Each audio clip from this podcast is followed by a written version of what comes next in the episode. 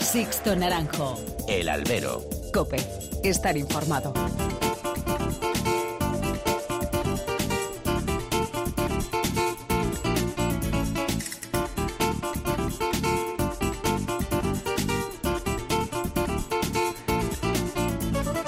¿Qué tal? Muy buenas y bienvenidos a esta nueva emisión del Albero, a la cita con los toros que tenéis todas las semanas aquí en cope.es. Recibido un cordial saludo de quien nos habla de Sixto Naranjo en nombre de todo el equipo que realiza este programa. Cuando acaba la temporada es hora de reflexionar, de hacer balance de lo vivido durante el año en los ruedos. La pasada semana hablábamos de los toreros, de los triunfadores, de las revelaciones y aunque lo comentamos de puntillas, algo hablamos también de toros y de ganaderías. Por ello esta semana me quiero detener y pormenorizar algo más sobre este asunto. Ya decía que este año han investido de nuevo muchos toros y de muchos encastes. Madrid y San Isidro como paradigma de una temporada más de este buen nivel ganadero pese a algunos agoreros y mentes obtusas. La crisis que azotó nuestro país en general y a la fiesta en particular hizo que el campo bravo tuviese que tomar medidas drásticas para moldarse al mercado y a la reducción de festejos. Una selección más estricta, buscando la verdadera bravura y lidiando solo productos estrella, nos está llevando a unos años de altísimo nivel ganadero. Y lo mejor, de muchos y de variadas ganaderías y encastes. Hemos visto toros de gran juego de encaste parladé, las múltiples versiones de Tomec. Hemos visto que los Núñez de Alcurrucén siguen manteniendo viva la llama del encaste Núñez. La familia Fraile continúa enarbolando la bandera de Atanasio Lisardo y que el encaste Albaserrada continúa a un nivel altísimo, con Victorino, Adolfo y Escolar como tridente triunfador. Y repunta, afortunadamente, el encaste Santa Coloma, Rehuelga, Payarés, La Quintana Romero, Valdellán, Flor de Jara. Al final todos ganamos cuando vivimos temporadas de un nivel tan alto de bravura como el que hemos visto este año. Los ganaderos, los que más sufren las fluctuaciones del mercado taurino, quienes con su desmedida afición mantienen la fiesta, son también los grandes triunfadores de esta temporada. Aquí siempre abogamos por negar esa distinción entre ganaderías toristas o toreristas. Aquí solo hay toros bravos que embisten y otros que no lo hacen. No hay más división que la verdadera bravura. El resto son cuentos chinos. Y cuantas más matices y variedad de comportamientos en la bravura, será mejor para todos. Comenzamos. Sixto Naranjo. El albero. Cope. Estar informado.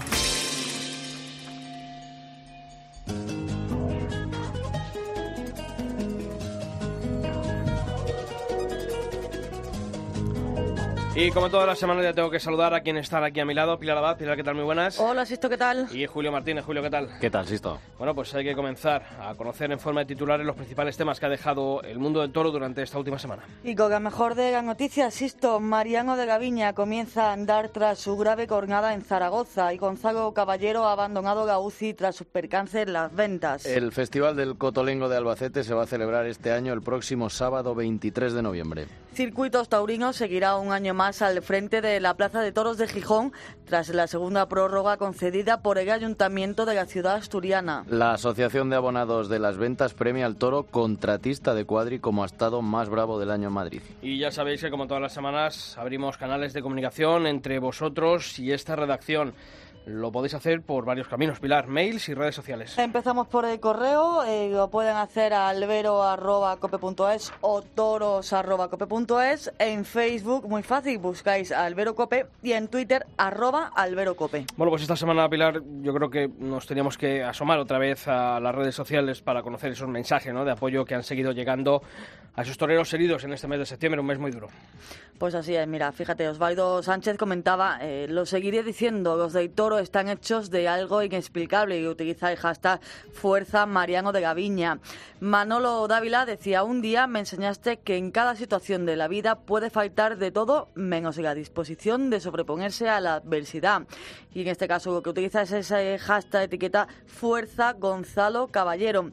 Y por último, la Asociación de Aficionados Prácticos de San Sebastián de los Reyes escribía, este fin de temporada ha sido muy duro para algunos toreros, novilleros y banderilleros. Desde aquí queremos mandar mucha fuerza a Daniel Menés. Seguro que la temporada que viene volverás más fuerte. Y de nuevo ese hashtag Fuerza Daniel Menés. Pues ya sabéis, en redes sociales, emails, aquí estamos presentes. Os seguimos leyendo.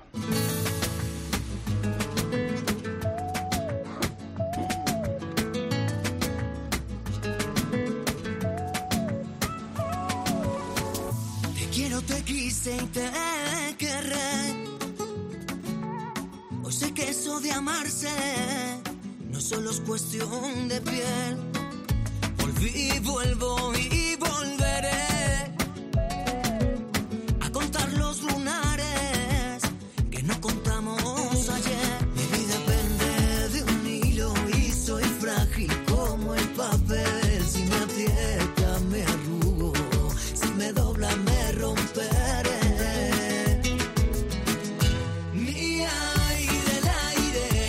Bueno, pues lo hemos dicho al principio, ¿no? Yo creo que es buena semana para también asomarnos al Campo Bravo y hablar de una ganadería que yo creo que pese a ser una camada corta, pero ha mantenido un nivel altísimo.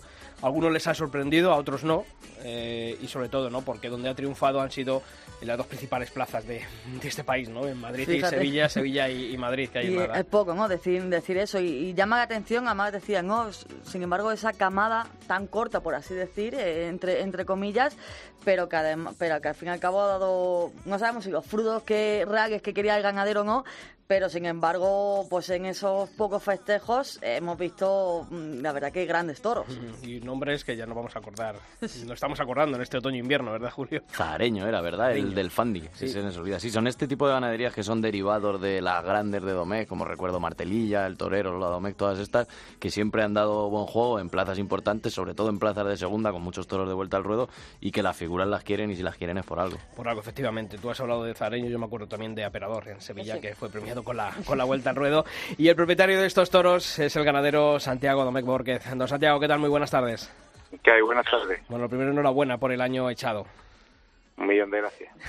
Eh, estábamos hablando, ¿no? Una camada corta, pero de unos resultados eh, muy contrastados, ¿no? Y sobre todo el manteniendo ese nivel de regularidad en plazas de primera que es, eh, bueno, no sé si es muy complicado, pero que yo creo que la ganadería ha llevado un, un proceso ascendente y quizá esta temporada de 2019 es el- la culminación de, de ese proyecto comenzado de hace ya años.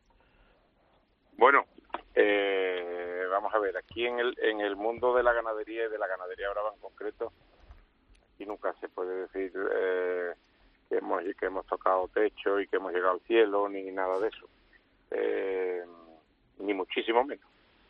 Lo que sí es verdad que, que llevábamos un tiempo trabajando, después de algunos resultados que, que no nos que no nos satisfacían años atrás y nosotros mm, hombre eh, en cuanto a selección veíamos que o entendíamos que las cosas se las íbamos haciendo bien pero después no se reflejaban el- eh, en la plaza mm, pues eso los productos que, que veíamos en la plaza de tientas y eso. Entonces veíamos que, que, nos faltaba algo y entonces estu- estuvimos viendo mirando preguntando eh, y aprendiendo lógicamente de, de otros ganaderos que, que, que sí funcionan pero maravillosamente y de- pues con- el equipo que tenemos en, en el campo con su mayoral al frente Rubén y, y bueno mis hijos y yo pues eh,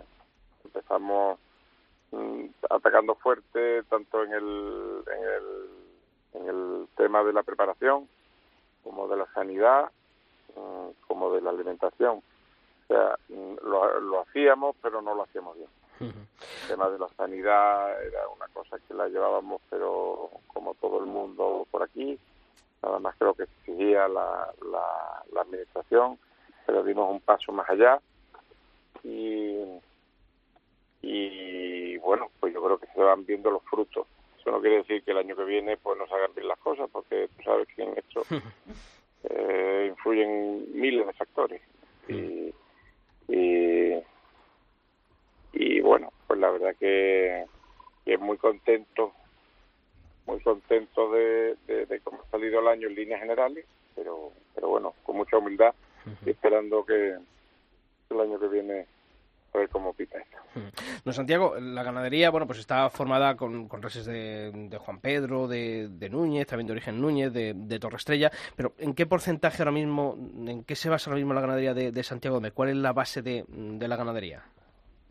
Mira, ser, eh, lo que te diga va a ser un poco a lo mejor chulesco, lo que sea. La ganadería de Santiago Domecq ahora mismo se compone de la ganadería de Santiago Domecq. O sea que ya, ya, ya ha hecho la, esa amalgama de sangres, la ha hecho Claro. propia, ¿verdad?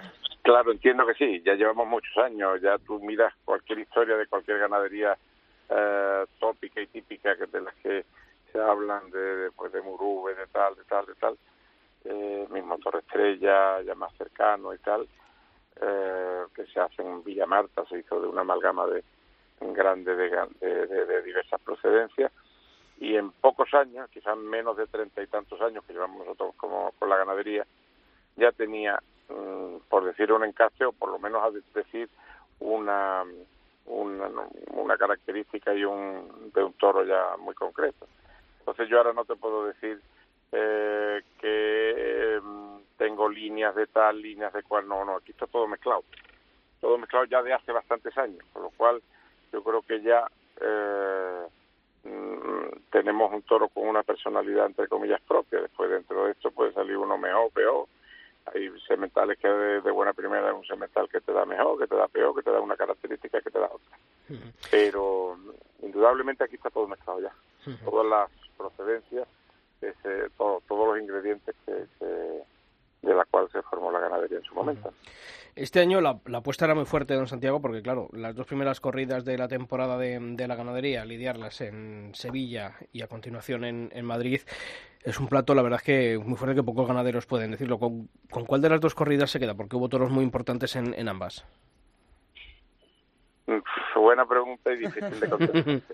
eh, eh, yo, porque ninguna de las dos entiendo que fueron corridas redondas, completas, eh, me quedo con las dos y me quedo con las dos con sus luces y sus sombras. Me quedo, eh, pues mira, me quedo con una cosa que me faltaba a mí, eh, y esa fue la, la gran eh, alegría, que una de las grandes alegrías que independientemente que hayamos sacado toros individuales y toros concretos buenos y tal, es que, pues mira, de los, los 12 toros se movieron, los, do, los 12 toros mantuvieron interés eh, al que estaba arriba sentado, el bueno y el malo. Y mmm, esa es la percepción que yo siempre tuve, tanto cuando salí de una corrida como cuando salí de otra, con la gente que se me arrimaba a mí. Hay gente que es muy amable, que te da la enhorabuena, a veces eh, sea, sea real o no, pero en este caso yo veía que había sinceridad en la gente, ¿no? Que te, que te decían y después, bueno, pues muchísimas como las dos se televisaron, pues, y, y, lo que sí es verdad, ya te digo, yo conozco a la gente que te da la enhorabuena, la gente que te habla, uno es más aficionado, otro es menos aficionado, otro no es nada aficionado, pero ha ido a lo mejor porque es amigo tuyo, tal cual, y todos eh, estaban contentos porque allí no se aburrieron. Uh -huh. Así y, y, bueno, eso era una de las cosas que yo creo que, que aquí debemos de buscar, y a mí me faltaba. Me faltaba años atrás y yo buscaba nada más que eh, la selección, el toro bueno, el toro bueno, el toro bueno, pero después ahí faltaba fuerza, faltaba movilidad y ya yo creo que ahí en eso este año, por lo que lo que ha pasado este año, parece que eso lo vamos logrando. Santiago, eh, estábamos hablando antes y hemos eh, hablado de esa camada corta, ¿no? Lo, cierto es que durante temporadas atrás eh, más o menos ha sido pues eso, en torno a 6, 7, 8 festejos, no mucho más allá. Nos ha estado contando un poco cómo ha ido el proceso de, de la ganadería. Eh, ¿Entra eso, es decir, el hecho de, de tener un, una camada corta para cada año dentro de, de esa estrategia para ir eh, afianzando e ir haciendo esta ganadería mmm, mejor cada, cada año? A ver, te explico. Mm, yo, eh, yo de hecho, yo he llegado a lidiar 15 corridas de toros en un año. O sea que mmm, época, te hablo, no me acuerdo de los años, pero época de fuerte de Jesulín, ese, esa, esa, esa, esa época, ¿no? Eh, uno tiene que tener los pies en el suelo. Entonces, eh, eh, ahora mismo para mí sería imposible e impensable eh, poder tener ese número de corridas. No tendría dónde lidiarla. ¿Por qué? Porque hay un número de ganaderías, vamos, un elenco de ganaderías que están ahí arriba, que tienen muchas corridas, son muy buenas ganaderías, y imaginaros cuántos toros buenos tendría yo que sacar y cuántos malos. Un, un, al menos una de ellas para yo poder colar ahí, ¿me entiendes? Entonces sí. sería muy difícil. Entonces, mmm, después, pues yo tengo mis mismas vacas, ¿qué hago? intento uh, lidio mucho de herales e intento seleccionar lo mejor posible pues mis seis siete toros en lo que yo creo en lo que yo creo que yo puedo mm, puedo dominar y navegar este año ha salido bien el año que viene a lo mejor no lo sale Eh, hay que ponerse siempre en, lo- en lo- los distintos estadios no ¿Qué tal, Siempre ganadero? con- Siempre decimos que, que los toreros tienen que tener suerte en los sorteos, pero también los ganaderos tienen que tener suerte con los toros, los toreros que se ponen delante. Y si hay dos toreros, dos nombres propios en su ganadería en los últimos tres, cuatro años, son Miguel Ángel Pereira y Ginés Marín, ¿no? Indudable, indudablemente. Eh, para mí, mm, no solo estos dos, sino todos los que matan mis toros y los que no las matan, pues eh, eh, son toreros pues mm, excepcionales, pero de estos dos que te voy a decir, no lo digo yo, vamos, lo, lo, lo, lo dice en su trayectoria, ¿no? Son dos toreros sensacionales y yo en eso pues tengo mucho que agradecer, que me las maten, claro que sí, pero acá. Ganadero, eh, mm, el otro día, bueno, tenía la ocasión de, de moderar un, acto con, con Álvaro Martínez con Radiejo y, y, bueno, pues él, fí- fíjese que siendo de una ganadería, ¿no?, eh, en casa de Santa Coloma, y él no quería diferenciar entre hierros toristas y hierros toreristas, eh, decía, bueno, al final esto no deja de ser eh, ganaderías bravas y, no bravas. ¿Usted también está de acuerdo con que no haya esas distinciones entre hierros toristas o toreristas? Porque claro, cuando vemos toros como, como operador, como za- zareño, pues uno se olvida, ¿no? Muchas veces de, ciertas marcas y ciertos tópicos, ¿no? Yo, figúrate, yo estoy totalmente de acuerdo. Yo, mm, yo he sido una yo he sido una ganadería que la, que la han matado históricamente muy- muchas veces la figura y, y ahora soy ganadería eh, preferida de, de los públicos por lo que voy viendo en redes sociales. Sí, sí, en Madrid le tienen ahora mismo en un altar, la afición más exigente. Eso es, y, y, y la versión más exigente de esa, de, pues, pues me vienen, entonces yo estoy totalmente de acuerdo con, porque aquí lo que hay que intentar, te vuelvo a repetir, es que la gente se divierta. Y que la gente, el que se siente cuando se cuando se vaya de se, la- se vaya de la plaza diga yo mañana vuelvo porque me he divertido hoy me he divertido con un pedazo de faena de un torero, me he divertido con un tercio de vara, me he divertido con, pues, con, los- pues, con a lo mejor con una faena mm, muy a cara cruz, con un toro muy complicado, cualquier cosa, pero la gente se tiene que divertir. Para que se divierta, el toro tiene que funcionar, de una manera u otra, pero desde luego tiene que funcionar. Y no hay ganadería que mm, sirva si, si no embiste. Entonces, ah, mm, yo creo que eh, el turismo y el torerismo son mm, palabras tópicas que se dijeron y que se pusieron.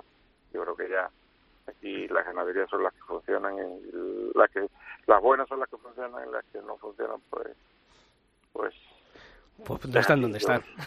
Y le, le- Sí, le- yo, yo creo de- distinto es ya después que apetezca a distintos públicos en distintas zonas y hay algunas zonas en Francia que les guste ver algunos reductos de algunos encastes y tal y que cual. Pero a la postre, mm, eh, mm, si esa ganadería por H o por B no funciona, pues no funciona. Sea del encaste que sea, sea del encaste Domé, sea del encaste eh, Santa Coloma, Alba Cerrada, Veragua o lo que sea.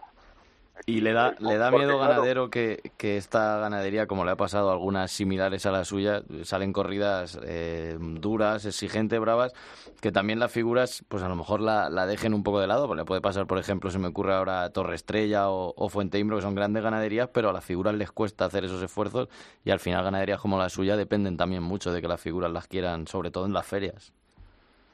Mira, no cabe duda. Mm, Yo, de hecho, hasta lo he hablado con las figuras, con alguna de las figuras. Em, Pero, de Pero- momento quieren matarla, ¿no? no lo sé, ya veremos el año que viene. Yo espero que sí. Pero espero que sí. Y si no, eh, pues mm, llegará, llegará a lo mejor un momento que las maten. Todas las ganaderías han tenido su, su, entre comillas, por decirlo de alguna manera, por decirlo de alguna manera que no, es la, que no está bien expresado, su bache con las figuras, ¿no? Por H o por B. Eh, pero si la ganadería es buena y tiene buen fondo, eh, se ha mantenido. Y, y de buena primera vuelven otra vez los toreros. O otros toreros, o otras figuras. No, Eh, y, que los públicos también lo, lo reclamen, que eso Claro, también es importante. Eso es lo importante. Eso es lo importante.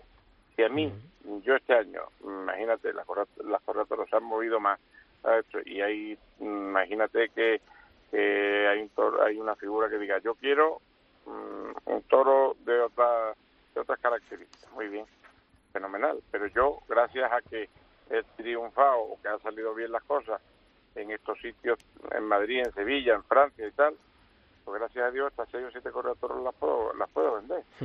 Y de cara al año 2020, don Santiago, eh, ¿cuántas corridas dispone la, la ganadería y si tiene ya algún cerrado algún bueno pues alguna plaza que se pueda ya decir? Igual, igual más o menos mm, seis y dependiendo si, si, si hay, dependiendo las bajas, pues podrá haber a lo mejor una séptima, pero por ahora no cuento con ella, que no llegue ya. Madrid. Sevilla y Dax, que son las plazas importantes, eh, Madrid. Madrid no han venido a verla todavía, eh, ni, ni me han comentado, pues tendrán que verla, porque yo Madrid, eh, Sevilla sí, Sevilla DAX son pla- plazas más fáciles, porque en el sentido de, de- de buscar un toro que sirva, ¿no? Eh, Madrid ya exige otro tipo de toro, entonces yo, el que no quiere ir, mm, vamos a ver si te digo eh, mal a Madrid soy yo, o sea, si la Madrid, si la corona toro de Madrid no vale para Madrid, el primero que dice que no va a Madrid soy yo, pero vamos, antes que, antes que la, aunque la empresa quiera llevarme por aquello de, si yo por H por B, eh, incluso con esto vemos que la corona toro pueda tener el más mínimo problema, pues iremos al año siguiente, ¿me entiendes lo que te digo? Mm, Todo menos menos menos ir, eh, Sea de menos ir justo. con una corrida mm, mal presentada o no o no con la, a, a la, no a la altura que, que la plaza de Madrid. Pero a ver la Aila, ¿no? Que diría un gallego. A ver la isla no tan sobrada, no, o sea, no Mm. tan, vamos a ver, te digo esa palabra que te, eh, no es la palabra sobrada, mm, no, no tan, Rematada. no más ampliamente cómoda como para ir. Yo no la veo, hay algunos que han venido a verla, son- no de la empresa lógicamente, que me dicen que bueno, que sí, que creen que sí, que tal, que cual. Yo, será porque yo soy bastante Exigente. en ese tema bastante esto yo no la veo tan clara y si no la, y, si, pero ya, y te vuelvo a repetir si, si no está clara no va Pues eso, eso habla bien de usted. Don Santiago Domecq, muchísimas gracias por haber estado esta semana aquí en el albero de la cadena COPE y desearle toda la suerte del mundo para la próxima temporada y reiterar la enhorabuena por lo realizado este año de 2019. Un fuerte abrazo y hasta la próxima. Sixto Naranjo. El albero. Cope. Estar informado.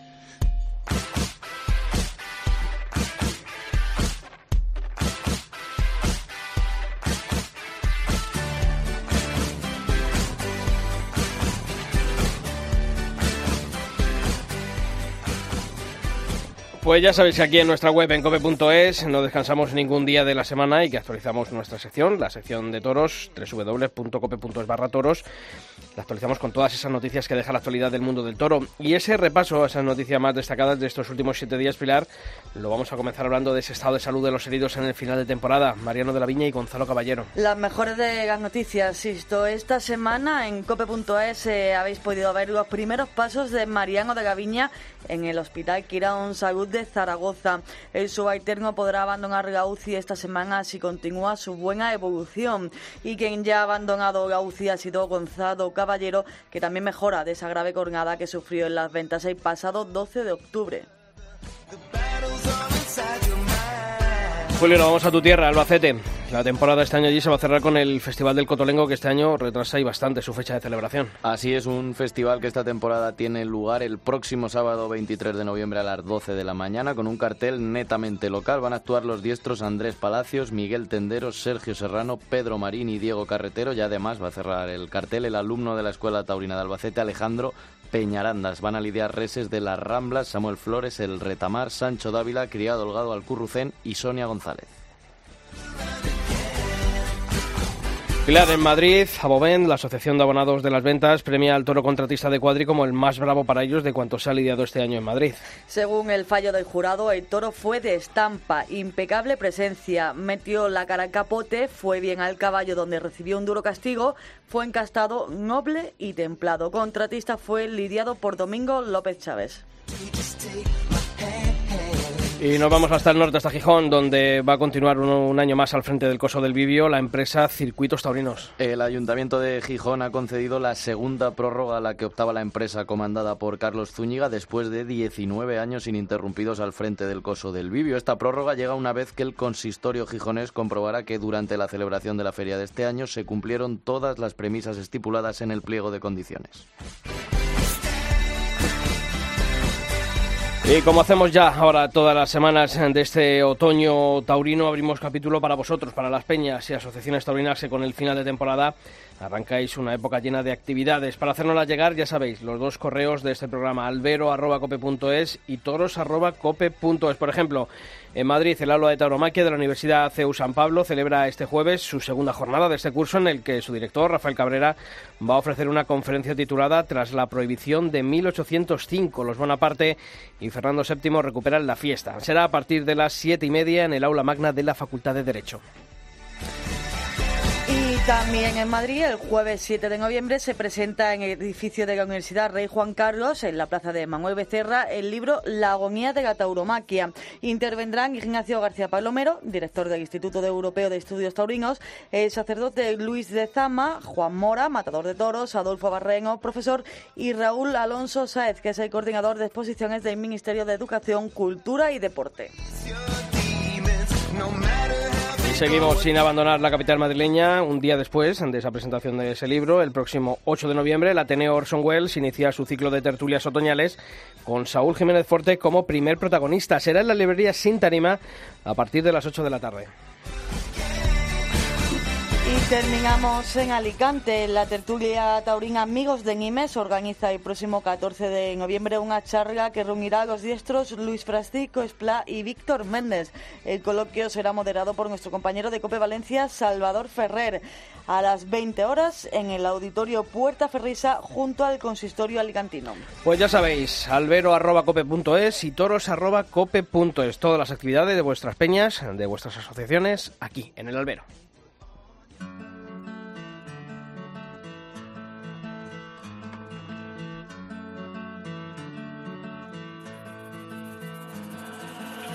Mares de bruma y mares de luz. Mares que me inundan son igual que tú. Mares de peligro que nos hacen sentir vivos. Mares locos, mares puros, mares cálidos. Igual que tú, igual que tú. Mares igual que tú. Igual que tú, igual que tú. Mares igual que tú. Igual que van y vienen las mareas. Bueno, pues ahora queremos hablar con otro torero herido en este final de temporada. ¿eh? Ha sido, lo decías Pilar, ¿eh? Vaya duro, ha sido ¿eh? un O sea, qué mes de septiembre, la verdad es que complicado, complicado porque nos ha demostrado una vez más ¿no? que, que los toros eh, hieren y, y que los que están ahí abajo se juegan la vida de verdad. ¿eh? Y afortunadamente lo decimos, ¿no? Tanto Mariano de Gaviña como Gonzalo Caballero, como con quien vamos a hablar ahora, pues afortunadamente gracias a Dios esto evolucionan bien y esperamos y deseamos que, oye, dentro de lo malo, eh, tienen tiempo para poder recuperarse, recuperarse bien y coger toda la fuerza y toda la moral que puedan de cara a la temporada que viene. Eh, Julio, esta semana bueno, pues, publicamos un artículo de nuestro compañero Javier López de la agencia F en nuestra web, en cope.es barra toros, en el, bueno, en la que relataba ¿no? ese calvario por el que había pasado este protagonista que vamos a tener ahora aquí en el albero. Sí, porque siempre se dice que los toreros que están hechos de otra pasta, que, pero eh, lo que pasan ellos en las habitaciones de los hospitales, eso solo lo saben ellos y parece que a veces no lo cuentan, que siempre sale el vídeo de Mariana Gaviña el otro día andando y parece que, pero lo que sufren estos hombres, eh, y sobre todo cuando son novilleros, ¿no? Porque no es lo mismo un matador que, bueno, tiene ya su carrera hecha, pero un novillero que está empezando estos tabacos les hacen pensar muchas cosas, yo creo. Ha dicho lo que se vive en las habitaciones y también en los traslados, como es el caso de este protagonista. Daniel Menés, ¿qué tal, torero? Muy buenas. Eh, hola, buenas tardes. Bueno, ¿qué tal estás? Porque, bueno, pues tuviste una cornada en la pasada feria de, de Arnedo, en el Zapato de Oro, Y bueno, pues un novillo de partido de resina, te, te partió el muslo derecho y bueno, lo primero, queremos saber qué tal te encuentras ahora, Daniel. Pues bueno, lo primero y antes que nada daros las buenas tardes. Muchísimas gracias por invitarme al programa. La verdad que, os sigo mucho y me gusta muchísimo y bueno, la verdad que para mí es un honor poder eh, hablar con vosotros. Y bueno, la verdad que, que han sido momentos muy muy complicados, de, de muchos dolores, un horror, sobre todo los 20, los 21 primeros días lo he pasado muy mal, con muchos dolores y bueno, poquito a poco pues pues ya se van quitando los dolores, aunque aunque aunque uf, todavía ahora mismo el nervio está, está ahora mismo me está dando problemas. Sí, porque fíjate que leíamos el parte médico de, ese, de esa cornada. Sí. Decía que bueno, pues que había sido una cornada en el tercio inferior del muslo derecho, dos trayectorias, eh, bueno, pues la- aparte de los destrozos musculares que, que había realizado el pitón, lo que más preocupaba y sobre todo a ti, lo que más dolía era, bueno, pues que el nervio ciático eh, te estaba dando más de un dolor de cabeza, ¿verdad? Exacto, sí. Eh, yo, en yo la verdad que cuando me pegó la cornada, lo que más me, me preocupaba era que me había pegado un derrote también muy fuerte en el pecho, que me sacó el hombro y tuve la suerte de que solo me sacó el hombro, ¿no? Porque, porque yo sentí algo ahí fuerte y menos mal que fue eso. Luego cuando, bueno, vi la cornada, cuando me llamaron a la enfermería sabía ya que era algo fuerte y, y exacto, era el nervio ciático que, que ya me está dando muchos problemas desde ese momento y la verdad que ha sido un horror, me ha tocado el nervio ciático, eh, un poco el motórico y sobre todo el, el sensitivo y por eso por eso de ahí tanto tantos dolores, ¿no? La verdad que, que han sido momentos muy duros, están siendo todavía momentos duros, aunque ya el otro día, pues bueno, al ver que no me daban el alta, pues, bueno, al ver que no me, no me, no me daban el alta y veía yo que, me dijeron que no hacía falta operar, pues pedí el alta médica y bueno, pues, pues poquito a poco, pues a- aunque me duele mucho, pero bueno, a base de medicación y a base de también unos parches de, de lidocaína que te dejan, bueno, pues un poquito el nervio dormido, pues estoy tirando, ¿no? Pero hay momentos en que en que me da bastante fuerte, ¿no? También me tocó el nervio, otro nervio que no me acuerdo cómo se llama, por, por pico o algo así, que va desde el cerebro hasta los pies y ese también me está dando problemas de cabeza, sobre todo porque al ver una película o ver un- algún documental o algo en las alturas, pues me pega el trayazo y, y me duele muchísimo, ¿no? Pero bueno, poco a poco esperemos que, que vaya mejor y me han dicho que son dos meses y medio de recuperación y de rehabilitación. Así que bueno, esperemos eh, cada 100% y el año que viene pues pues poder reaparecer en, No, eso- en Madrid, ¿no? Y poder claro. tener una alternativa bonita. Eso seguro, Daniel. Eh, todo lo que nos estás contando eh, lo hemos podido leer, eh, hemos seguido tu evolución, pero también, eh, y lo comentaba antes también, insisto, ¿no? También nos sobrecoge eh, ese periplo ¿no? que, que viviste, ese viaje que a día de hoy yo creo que, que todos estamos sorprendidos, ¿no? Ese, ese viaje en ambulancia que, que tuviste que hacer de a- hasta Madrid. Sí, exacto. Eh, el problema fue que, que yo, a los cuatro días de, de la jornada, pues, pues estaba todavía pues el nervio ciático pues en pleno esplendor, ¿no? Y, y la cosa fue que, bueno, eh, tenía el parte médico eh, que tenía que venir con enfermero y, y también pues calmantes y eso y, y bueno pues apareció solo el cómo se llama el El conductor. eh, el conductor, sí. Y, y bueno, la verdad que fui fui pues pues cuatro horas y media pues pues pues de horrores. La verdad que me desmayé dos veces y, y lo pasé bastante Claro, mal. porque además durante ese trayecto, con- vamos, la medicina que te dieran en el hospital y, nada más, ¿no? De variar la vía eso, pero no tenías a nadie. En cuatro horas el, Claro. el efecto yo creo que se disipa, pero rápido. Sí, la verdad que que mucho mucho mucho dolor y la pasé bastante mal, pero bueno, poquito poquito a poco. ¿Qué tal, Torero? Pero ¿quién tiene la culpa de, de que ese traslado sea así y por qué se decide trasladarte a Madrid si no estabas en condiciones? Pues la verdad que no, me han dicho mucha gente de, de denunciar y, y de hacer, pero bueno, la verdad que ahora mismo yo me centro en, en mi recuperación y, y poquito a poco pues pues intentaré, ya estoy apoyando el pie y poco a poco pues pues pues tirar para adelante, ¿no? Esto que me está haciendo muy muy complicado, ¿no? Ahora mismo apoyo el pie, doy cuatro o cinco pasitos con las muletas, pero como la cornada llegó al gemelo, pues pues me duele mucho el gemelo y pues pronto me tengo que que, que sentar en una silla. Pero bueno, poquito a poco yo estoy viendo que, voy mejor, aunque es, es- es fastidiado. Sí. Daniel, eh, no está siendo una trayectoria fácil, ¿eh? Los toros te, te han calado mucho, has tenido golpes duros, ¿no? Eh, bueno, pues la pérdida de tu amigo Ví- Víctor Barrio. ¿De dónde saca la fuerza y, esa moral Daniel Menés para, para seguir ahí? Sí, la verdad que, que eso lo que dices tú es lo que más me ha, fastidiado en mi vida, lo, lo, lo peor de todo, pues bueno, fue pues, pues tener que decirle adiós a un amigo, como un hermano como es, como Víctor, y bueno, pues, pues lo demás, pues bueno, poco a poco pues se va forjando, ¿no? Tuve la suerte de cortar una oreja en Madrid y, y a base de eso, pues bueno, a base de, Madrid, dar, cortar orejas, dar vueltas al ruedo, se han escapado orejas muy importantes en Madrid, pues he podido eh, pues torear en ferias importantes como Arnedo, eh, pues Villaseca, Arganda, pues, pues torear en las ferias de novilladas, luego algunas algunas ferias importantes de primera, pues, por ejemplo Santander o Sin Caballos, pues la verdad que toreé en eh, muchísimas plazas de España importantes, ¿no? Como Bilbao, Málaga y Logroño y bueno, la verdad que poquito a poco pues pero bueno, la verdad que ahora mismo es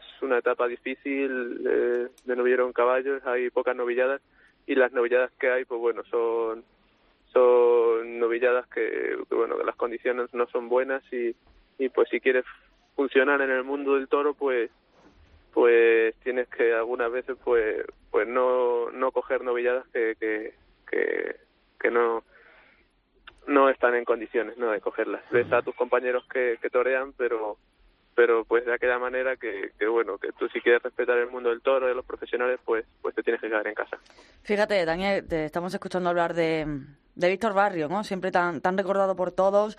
Te estamos escuchando el relato de, de ese grave percance, todo el periplo que estás pasando, te estás eh, recuperando y quien por lo que sea te, te escuche ahora y, y aparte eh, hablando de las dificultades ¿no? que, que lleva este, este mundo, eh, se podrá poner a pensar y, y- y a lo mejor, y si pudiera, yo creo que, que incluso te preguntaría si, si, si esto merece la pena. Pues hombre, sí, sí que merece la pena, claro, claro que merece la pena. Eh, yo los primeros días no podía pensar poco en la jornada porque porque me pegaba el latigazo, ¿no? Era normal, me decían los médicos. Pero ahora mismo ya puedo pensar en volver a torear, es un poco lo que me hace, lo que me ilusiona y lo que me tira para adelante, ¿no? Eh, Víctor eh, ha sido la, la etapa más importante de mi vida, conocer a Víctor, él me forjó como como torero, me, también me hizo un poco como persona y, no ha habido día que no que no piense en él, ¿no? Cuando estaba en, eh, en, el, en el hospital. Eh, Pues bueno, pues poco a poco me pondré mejor y, y esto me hace mucho más fuerte, ¿no? Ya sé eh, lo que es una jornada fuerte y eso lo que me hace es, es tirar para adelante, ¿no? Esa oportunidad de, de Arnedo era muy importante para ti, ¿no? Porque además tienes buena relación con, con gente de allí en Arnedo. Dicen que las jornadas nunca llegan en, en buena hora, lógicamente, pero quizá esta llegaba en, en un momento y en una tarde crucial, ¿no? En, ya no en tu temporada, sino en tu carrera. Pues sí, no, la verdad le tenía, le tenía cortado una oreja a ese, ese toro de, de partido resina, fue muy seria, la novillada muy muy fuerte. Y ese toro, pues bueno, como es Arnedo que es muy frío y que, y que es difícil, pues bueno, saber que tenía una, ore- una oreja cortada, una de partido resina y torearlo como lo toreé, de relajado y, y bien, pues bueno, me tenía que tirar eh, muy por derecho y así lo hice. Y bueno, la verdad que me olvidé un poco de los problemas que tenía el novillo, que era que siempre llevaba la cara poco a media altura y yo, pues bueno, me tiré recto, le lancé la muleta de abajo y, y no me acordé, vamos, tampoco lo pensé y bueno, los otros momentos ya están, ya son volando y a la enfermería. Entonces, pues bueno, eh, no me arrepiento de haberme tirado así, pero pero bueno, espero espero eh, matar los toros bien y, y, y que no me cojan, ¿no? Pero aunque no, no me arrepiento y sé que algún día, pues bueno, eh, tendré que cobrar otra vez así si hace falta. Es el peaje que uno tiene que pagar por, por ser torero y por, por querer ser rival torero, ¿no? Y por aclarar un poco, cuando te pega la cornada, te coge lógicamente el equipo de la, el equipo médico de la Plaza de Toros de Arnedo, luego pues te llevarán al hospital de allí, pero la responsabilidad de que te, de- del trato médico que has recibido, que ha sido pésimo como cuentas, ¿es de la, del equipo médico de la Plaza de Toros de Arnedo o del No. hospital en el que estuviste? No, mira, eh, la verdad que el equipo médico de Arnedo se me trató súper bien y, y también las- las- los enfermeros, las enfermeras, los doctores de Calabra también súper bien. O sea, eh, todo muy bien, salvo el problema ese que, que hemos comentado, que fue el problema de, del traslado, que la verdad que lo pasé muy mal. Cuatro horas eh, muy, muy, muy sufribles, me desmayé dos veces, ya de los sudores y de los gritos de que el nervio estaba, o sea, no le pasó yo creo que más mal en, en mi vida, yo creo. Y, y bueno, pues, pues me desmayé dos veces y ya pues cuando llegué yo al otro hospital al FREMA pues creo que denunció el hospital y al otro hospital. Y, y bueno yo un poco pues me, me desentendí del tema no mi, mi pelea era otra era con mi con mi pierna y, y bueno pues poquito a poco eh, imagino que, que irán las cosas a mejor Pues es lo que esperamos, Daniel, que el otoño y el invierno son largos, que te vas a recuperar y que seguramente vas a ver cómo el año que viene volvemos a hablar aquí en el Albero y en este caso de un triunfo, ¿te parece? pues muchísimas gracias por invitarme gracias. Un fuerte abrazo, Daniel. un saludo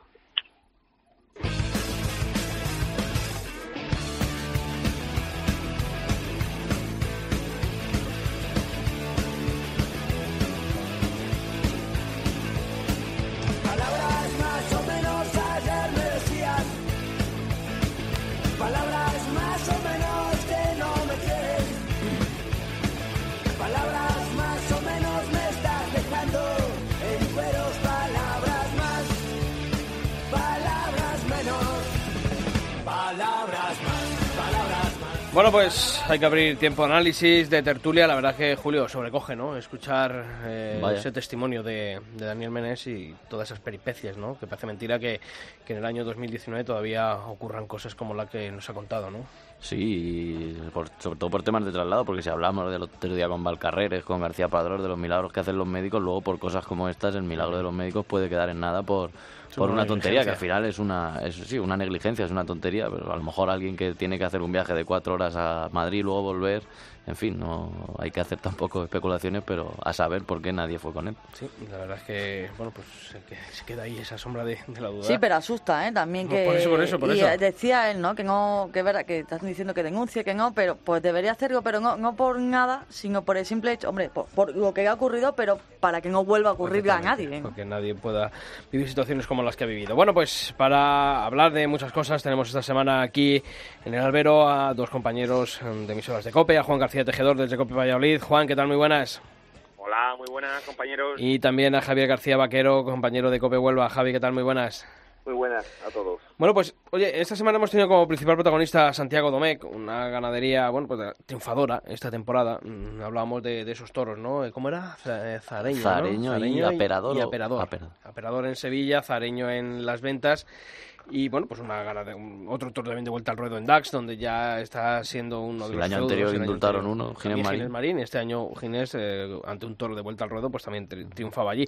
Eh, pero hablaba yo al principio, más que centrarnos en la ganadería, compañeros, eh, un poco yo creo que estamos viviendo una época dorada en el campo bravo. No sé si consecuencia o no, yo creo que sí, pero a ver vosotros qué opináis de esa crisis que, bueno, pues que azotó España en general y a la fiesta de los toros en particular. Se comentó mucho eh, del tema de que, bueno, que había que reducir cabezas, había que seleccionar más y mejor. ¿Creéis que eso ha tenido...? Yo pensaba al principio, cuando aquellos años yo decía, "Uf, lo veo difícil, pero yo creo que al final ah, me, me tengo que comer mis palabras y tengo que reconocer, ¿no?, que, que lo bueno pues que lo que se decía pues se ha cumplido Eh, creéis que, que, bueno que eso ha, ha sido para bien esa, esa selección o esa crisis que bueno pues azotó y asoló el campo bravo eh, ha venido para bien a lo largo del, de los años Hombre, pues yo creo que sí, perdonar que, sea yo el que, el que comience y el que rompa el hielo.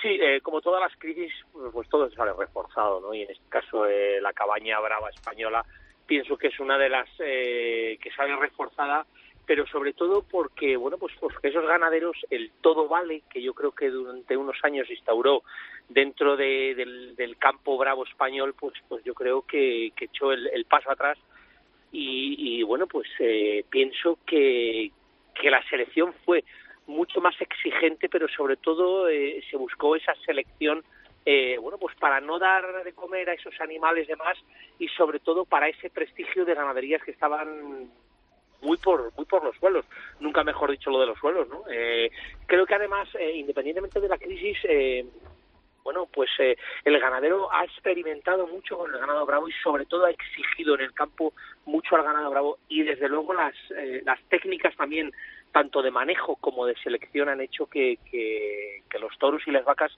el saneamiento, eh, los correderos, bueno, pues pues tengan otra eh, otro tipo de comportamiento en las plazas españolas. Sí que es verdad que siempre nos fijamos en bueno pues en las plazas vamos a decir de primera y sobre todo en esas ferias que, que inician la, temporada en España, ¿no? Como puede ser Sevilla, como puede ser Madrid, como puede ser como puede ser eh, Valencia, pero creo que es donde de verdad el toro se, se, se le exige todo, ya no es solo en el caballo, sino en la muleta y donde más se espera de, del toro bravo. Pero sí, yo creo que la crisis es sobre todo ese punto de inflexión eh, dentro de la cabaña brava para que tengamos ahora lo que tenemos y lo que estamos viendo de fruto en nuestras plazas. Javi. Pues también pienso muy parecido a Cristian Juan. Yo me acuerdo mucho de una frase que dice Fernando Cuadri, que decía a su padre Celestino, que el mejor socio de un ganadero es el matadero. Y aquí, pues, desgraciadamente, ha habido que, que reducir ganadería, ha habido que reducir camadas, y creo que además se han quedado ganaderos muy buenos, con un factor fundamental que es la afición. No creo que haya en el campo bravo ahora mismo, no sé, no quiero hablar de porcentajes, pero pero el porcentaje de ganaderos la afición es mínimo. Se ha puesto tan duro esta, esta profesión por lado tan bonita y esta actividad que, creo que, como tú dices, la crisis pues, ha sido el momento de, de cribar. Lo decían los ganaderos antiguos, que son los que saben, porque han pasado más crisis y saben que siempre pues, después de los siete años de vaca flaca vienen los siete años de vaca gorda y después vuelven a ver las la vacas flacas y creo que, que ha sido fundamental. Y yo, eso que te has dicho no lo había oído y no lo había pensado, pero creo que creo que dices, si esto es verdad, es decir, estaba en un momento álgido y en un momento yo no sé si el mejor de la historia, porque aquí comparar momentos distintos con situaciones distintas es algo muy injusto, pero sí que con un momento yo creo que de una afición en los ganaderos tremenda, de una profesionalidad, pasándolo fatal, hay, hay, hay unos problemas endémicos con el tema de la brucelosis y la tuberculosis, esos falsos positivos que, que le matan las vacas. El otro día nos decía Félix Majada en, en, en Travera Real, en unas jornadas que teníamos, y que lloraba cuando mataba, man, mandaba al matadero. Se acordaba de una vaca 209 de la familia de las cobradoras, que fíjate que después que dio aquello, pues hace 14 años mandando aquello, que él lloraba porque se veía la carga genética que se llevaba. Entonces lo pasan fatal, es una selección tan complicada con tantos parámetros y, y, y creo que, como tú dices, es lo, lo, mínimo agradecer la profesionalidad, la labor que han hecho de selección, de, de, de saber qué están buscando, de que, que, yo creo que lo tienen todos muy claro y, y, saben los caminos y después lo que pasa es que hay imponderables, porque ya sabemos que del mundo del toro el hombre propone, Dios dispone y después llega el toro, sale a la plaza y lo descompone todo, porque depende de tantísimas cosas, empezando por los factores medioambientales y de transporte, que creo que, que es un momento muy bonito de la, de, para la ganadería brava, muy bueno, con, con unas estadísticas de toros que, que embisten y que embisten como queremos que embistan muy altas y creo que además es de agradecer. Ojo, ojo, Javi, y, y, y, no solamente un gran número de toros, sino de muchas ganaderías y de muchos encastes, que yo creo que eso es lo principal. Que mm, si vemos sobre todo ese gran escaparate que es la Feria de San Isidro, es que, joder, es que han investido mm, pues de todos los encastes, ¿eh? porque es que de Domex se invistieron muchos, eh, de prácticamente Núñez, todas las tardes salió eh, de Alba toro. Serrada mm, funcionó, Santa Coloma ha funcionado también este año afortunadamente muy bien con la quinta, con Rehuelga, con Payares, con Ana Romero, el otro día Valdefresno, el otro día Valdefresno también, también aquí he hecho una corrida buena en las ventas. Luego, creo que ahora mismo, y, y abro otra vertiente, las figuras cada vez tienen menos argumentos para lidiar solamente dos, tres, cuatro ganaderías a lo sumo, ¿no? A ver, que aquí hay risas. Sí. No, hombre, pero porque estamos diciendo, ¿no? Que, que, como decía ahora mismo Javier, ¿no? Que vivimos en un momento cumbre, un momento casi casi histórico, por así decir, y bien apunta, ¿sí? Todo, es decir, eh, ¿qué ganaderías vemos eh, con X toreros? Casi siempre lo bueno, mismo, no ¿no? Lo decía, lo decía Santiago Domecq. Exactamente, por por El eso. año que viene de liderar las figuras pues no lo sé. Claro, es que cuando salen así encastadas es complicado, pero bueno, sí. Sobre todo también pasa mucho que hay que analizarlo. Siempre se dice eso de se van sin torear. Yo tampoco me atrevo a decir eso, ¿no? Porque te, se van toreados a, a, la manera o como puede cada torero. Si cada vez hay menos vacas en el campo, menos cabeza, pues también hay menos tentaderos, menos oportunidades para los que empiezan, que eso también es importante. Y a la hora de cuando llega la crisis, los primeros que tuvieron que hacer recortes fueron la materia prima, que son los ganaderos. Y tienen que analizar en qué recortar, en ciertos privilegios, ciertas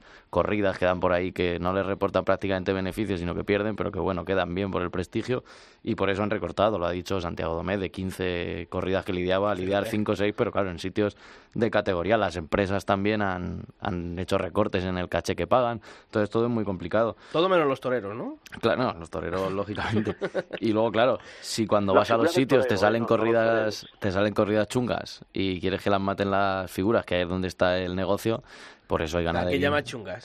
Chungas me refiero de exigentes y de bravas. de- Entonces no es chungo, eso. No, No, fastidies. Julio. No. No. fastidies. O sea, no te pongas aquí el traje de luces, ¿no? No, pero, pero yo sé que me entendéis. sí que te entendemos, pero... Javi. Sí, pero, pero es que desgraciadamente a- a- ahí está la verdad de esto. es Una corrida chunga, ¿por qué salimos de la plaza y como no se le han cortado orejas? Es que ha sido chunga. Y la corrida ha podido ser entretenidísima, ha podido ser emocionante, ha podido haber muchos matices en la lidia, en banderilla, en el caballo, en, en, en torear sobre los pies. Y no lo valoramos porque ha sido chungo, porque no ha habido oreja. Y, y desgraciadamente es que estamos al final hablando cada vez siempre de lo mismo y es verdad que, que yo ese mensaje que siempre quiero lanzar de positivismo, pues la ganadería está como nunca, tú lo has dicho, en castes distintos, oye, bandellando en una corrida con sus matices y un toro bueno, dos toros buenos, con que nos interesaron mucho. Oye, Cuadri, una mala corrida y a Bobén le da la- eh, el, el premio en, en Madrid a un toro. Oye, si, si hay un toro bueno, tú decir que ahí, está, ahí están los genes, hay que trabajar sobre eso. Y creo que es muy interesante. Eso merece problema una que tertulia que aparte también, ¿eh? El premio a ese toro. orejas y ese rabo. Y creo que eso es lo que no puede ser, porque el toro es un animal y como tal animal, pues son varones por calar y hay muchos matices. Y siempre tenemos que ver, yo creo que el aficionado nunca, nunca, bueno, eh, qui- quitando cuando el toro se cae, yo creo que eh, nunca se sale aburrido de una plaza, aunque haya visto ni, ni, ni una ni, ni- ni una oreja ni una vuelta al ruedo. Que cada vez se caen menos, se caen, mm, cada vez eso sí que es verdad, ¿eh? se caen mucho menos toros. De todas maneras, también hay que valorar a los toreros, ¿no? Estamos hablando de que, bueno, que estas ganaderías chungas o estas corridas de toros chungas, como Es que has creado moda, Julio. eh, Sí, sí. es, eh, Y hablaba chungas en, a el sentido eh, de las eh, buenas, no de las malas. Sí, no, no, sí, sí. Además, es que lo comparto, esa, esa expresión. Eh, en- bueno, las figuras, evidentemente, no, no tienen acceso a ellas o no quieren ese tipo de, de ganaderías.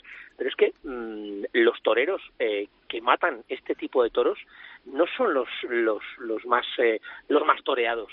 Pero cómo están de preparados para hacer frente a este tipo de ganado y, sobre todo, el partido que le sacan a este tipo de toros, que eso es muy importante. También yo creo que, que vemos que eh, ese tipo de toreros jóvenes y que está ahí luchando por hacerse un hueso, un hueco, está preparado para poder matar esto y en qué plazas, porque que también, claro, evidentemente, eh, este tipo de ganaderías solo salen en plazas, pues como el tipo de Madrid o como en el sur de Francia o en este tipo de, de, bueno, pues, pues de fiestas y de ferias que, sabemos qué, qué público va y lo que exige el público a, a estos toreros y a estas ganaderías. ¿eh? O sea que yo pienso que eh, hay que romper una lanza en favor de este tipo de toreros que desde luego hacen frente a ellas de una manera soberbia. Sí, pero le- más que eh, están por encima, pero prácticamente en la faceta lidiadora y bregadora. Y pa- pa- les ha pasado a muchos toreros, ¿no? Que están bien con esas y dice, venga, eh, me gustaría verlo con una de Juan Pedro, con una de Cubillo. Y luego, mm, yo creo que siempre me acuerdo, una vez le preguntaba a Octavio Chacón, digo, pero tú, viendo lo que mata, tú cuando entrenas de salón, entrenas pensando que delante Saltillo es el de Juan Pedro. Y claro, eh, no se encuentran un toro como en- con el que entrenan nunca. Y luego cuando se entrenan es complicado. Al final, sí, hay que ponerlos en valor, pero si solo torean de eso, se olvidan de lo otro. Y luego los pones con las otras y por eso las figuras están donde están y matan lo que matan. Y Por yo eso- ahí sí rompo una lanza en, la eh, en favor de las figuras y también de las ganaderías buenas, que si están arriba es por algo. Más allá del color que muy tengan. Creo que es muy importante lo que ha hecho este año Emilio de Justo. Creo que es importantísimo Sí, sí. que pudiendo Totalmente elegir, haya elegido ir a Madrid como ha ido y haya matado en toda España lo que ha matado. Creo que es importantísimo y sería Es que, y además es que ha, ha vuelto, Javier, perdona, es que ha vuelto a demostrar eh, ese concepto de figura del toreo eh, que mataba cualquier tipo de toro, sin que eso se considerase una gesta. Y bien con todas. Y bien con todas, no claro, claro, claro, nadie. claro. Es que, es que- no, no, casi nadie, no, nadie, nada más que Sí. este año, porque mm, si tiramos del escalafón de los primeros puestos, dices, sí, vale, las figuras, las figuras, pero ninguno ha salido de su zona de confort. No, y si Y sale él- es un día y... Claro, y, encima hay que venderlo como una gesta, ¿eh? Y aquí hago autocrítica, ¿no? Lo vendemos aquí todos como, bueno, güey, fulanito va a matar la de Menganito, tal. Tal, wow, uf, uf, madre mía, lo nos, decía nos Ruiz entran los sudores. Ruiz Miguel decía que he Sí, matado 100 de Miura de Vitorinos. Y lo de esto es una gesta lo mío que era. Claro, claro, claro.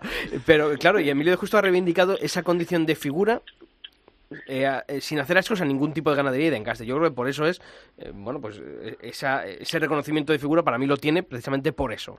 Y sin tener que tocarle las orejas a los toros ni ponerse de rodillas, toreando bien y recto, que es lo importante, porque otros toreros que sí, que están por encima, pero que es que no les hemos visto una faena buena, les hemos visto faenas poderosas, pero Emilio, faenas poderosas no le hace falta verlo, porque torea bien a todos como si fuesen, vamos, sin mirarles el hierro, y eso es lo importante. Por eso es figura. El concepto, que eso es muy importante también, el concepto y, y la tauromaquia de cada uno, ¿no? O sea, es decir, eh, bueno, pues Emilio de Justo, todos sabemos lo que es y lo que hace a los toros, y se lo hace a unos o a otros. Y desde luego eso es también importantísimo para que para ese público que le va a ver y los que le siguen, desde luego. Claro. Y ese sería el planteamiento que creo que sería el sueño de todo, que eso volviese a la fiesta. Yo creo que sí te las comentaba, es decir, era famoso de camino. Oye, está disputando no sé qué, ponme con uno de Santa Coloma, con él en una plaza importante. Y vamos a ver, vamos a medir a los toreros y vamos de verdad a ver a uno y a otro, al que tiene y al que está, al que tiene ganas y al que tiene menos ganas, porque muchas veces hay mucha capacidad, pero para un, tipo de lidia y un tipo de, de faena. Y, y- y eso sí que en realidad es un problema. Mucho más que el monoencaste, porque además se ha visto con Santi Domés que lo de los encastes es mentira, decir, que, es que hay ganadería y hay ganaderos. Ah, claro, ganadero sí, sí. Ganadería, de, pero de, de, de, cara, de, de cabo a rabo, en cinco años. Y eso es que eso es una de las cosas que, que lo decía con Santiago Domé, que lo hablé este fin de semana con Álvaro Martínez Conradi, y, y creo que están de acuerdo mm, ganaderos de mm, bueno pues de ganaderías antagonistas, ¿no? De un encaste Domé, que encaste Santa Coloma, y creo que dentro de los aficionados hay que desterrar esa, esos conceptos, ¿no? De torista, de torerista. Si al final aquí es bravura o mansedumbre, toros que embisten o toros que no embisten, si es que no hay más debate, o sea, el resto es ser una mente obtusa y- y- y cerrarte a la verdadera bravura y, y quedarte con cosas que a lo mejor no, no tendría que quedar. Bueno, que Esto se que nos- estás diciendo tú ahora es muy importante, sí, Claro. lo del torismo y el torerismo, eso yo creo que está pasado de moda, pero sobre todo es cerrarte pues a una tendencia. Sí, sí, claro, no, no. a Y, eh, y sobre ahora. todo ir a una plaza con, con ideas preconcebidas, Con que creo que es lo estamos, peor que puede hacer un aficionado, tanto con un torero como con una ganadería. Pero eso solo disfrutar. lo ha- el- las ideas preconcebidas el público no las lleva, solo las llevan los El aficionados. Sí, sí, sí, sí. Y un sector de los Bueno, aficionados. pero muchos, pero Hay muchos que- aficionados, ¿eh? Van, incluso también con toreros también pasa, ¿eh? que va gente Sí, con pero la el, idea el- el gran público yo creo que nunca va con No, idea no, no, por eso. preconcebida. Y por es el eso- aficionado claro, el que va. Sí, sí, pero eso, y eso es un problema que tenemos todos. ¿eh? Claro, yo, primero, y Sí, levanto sí. la mano. Bueno, que como siempre, que se nos hace corto el hablar de, de toros aquí en el Albero en este tiempo de, de tertulia. Juan García Tejedor, un fuerte abrazo y seguimos hablando durante este otoño y este invierno, ¿de acuerdo? Hasta luego, adiós. Javier García Vaquero, también para ti un fuerte abrazo y manda, bueno, pues recuerdos a toda la gente de Huelva. Pues nada, que me encanta esta tertulia de otoño y de invierno, que no vamos a las toreras, pero vamos al fondo, este es el placer de La vamos a tener que ampliar.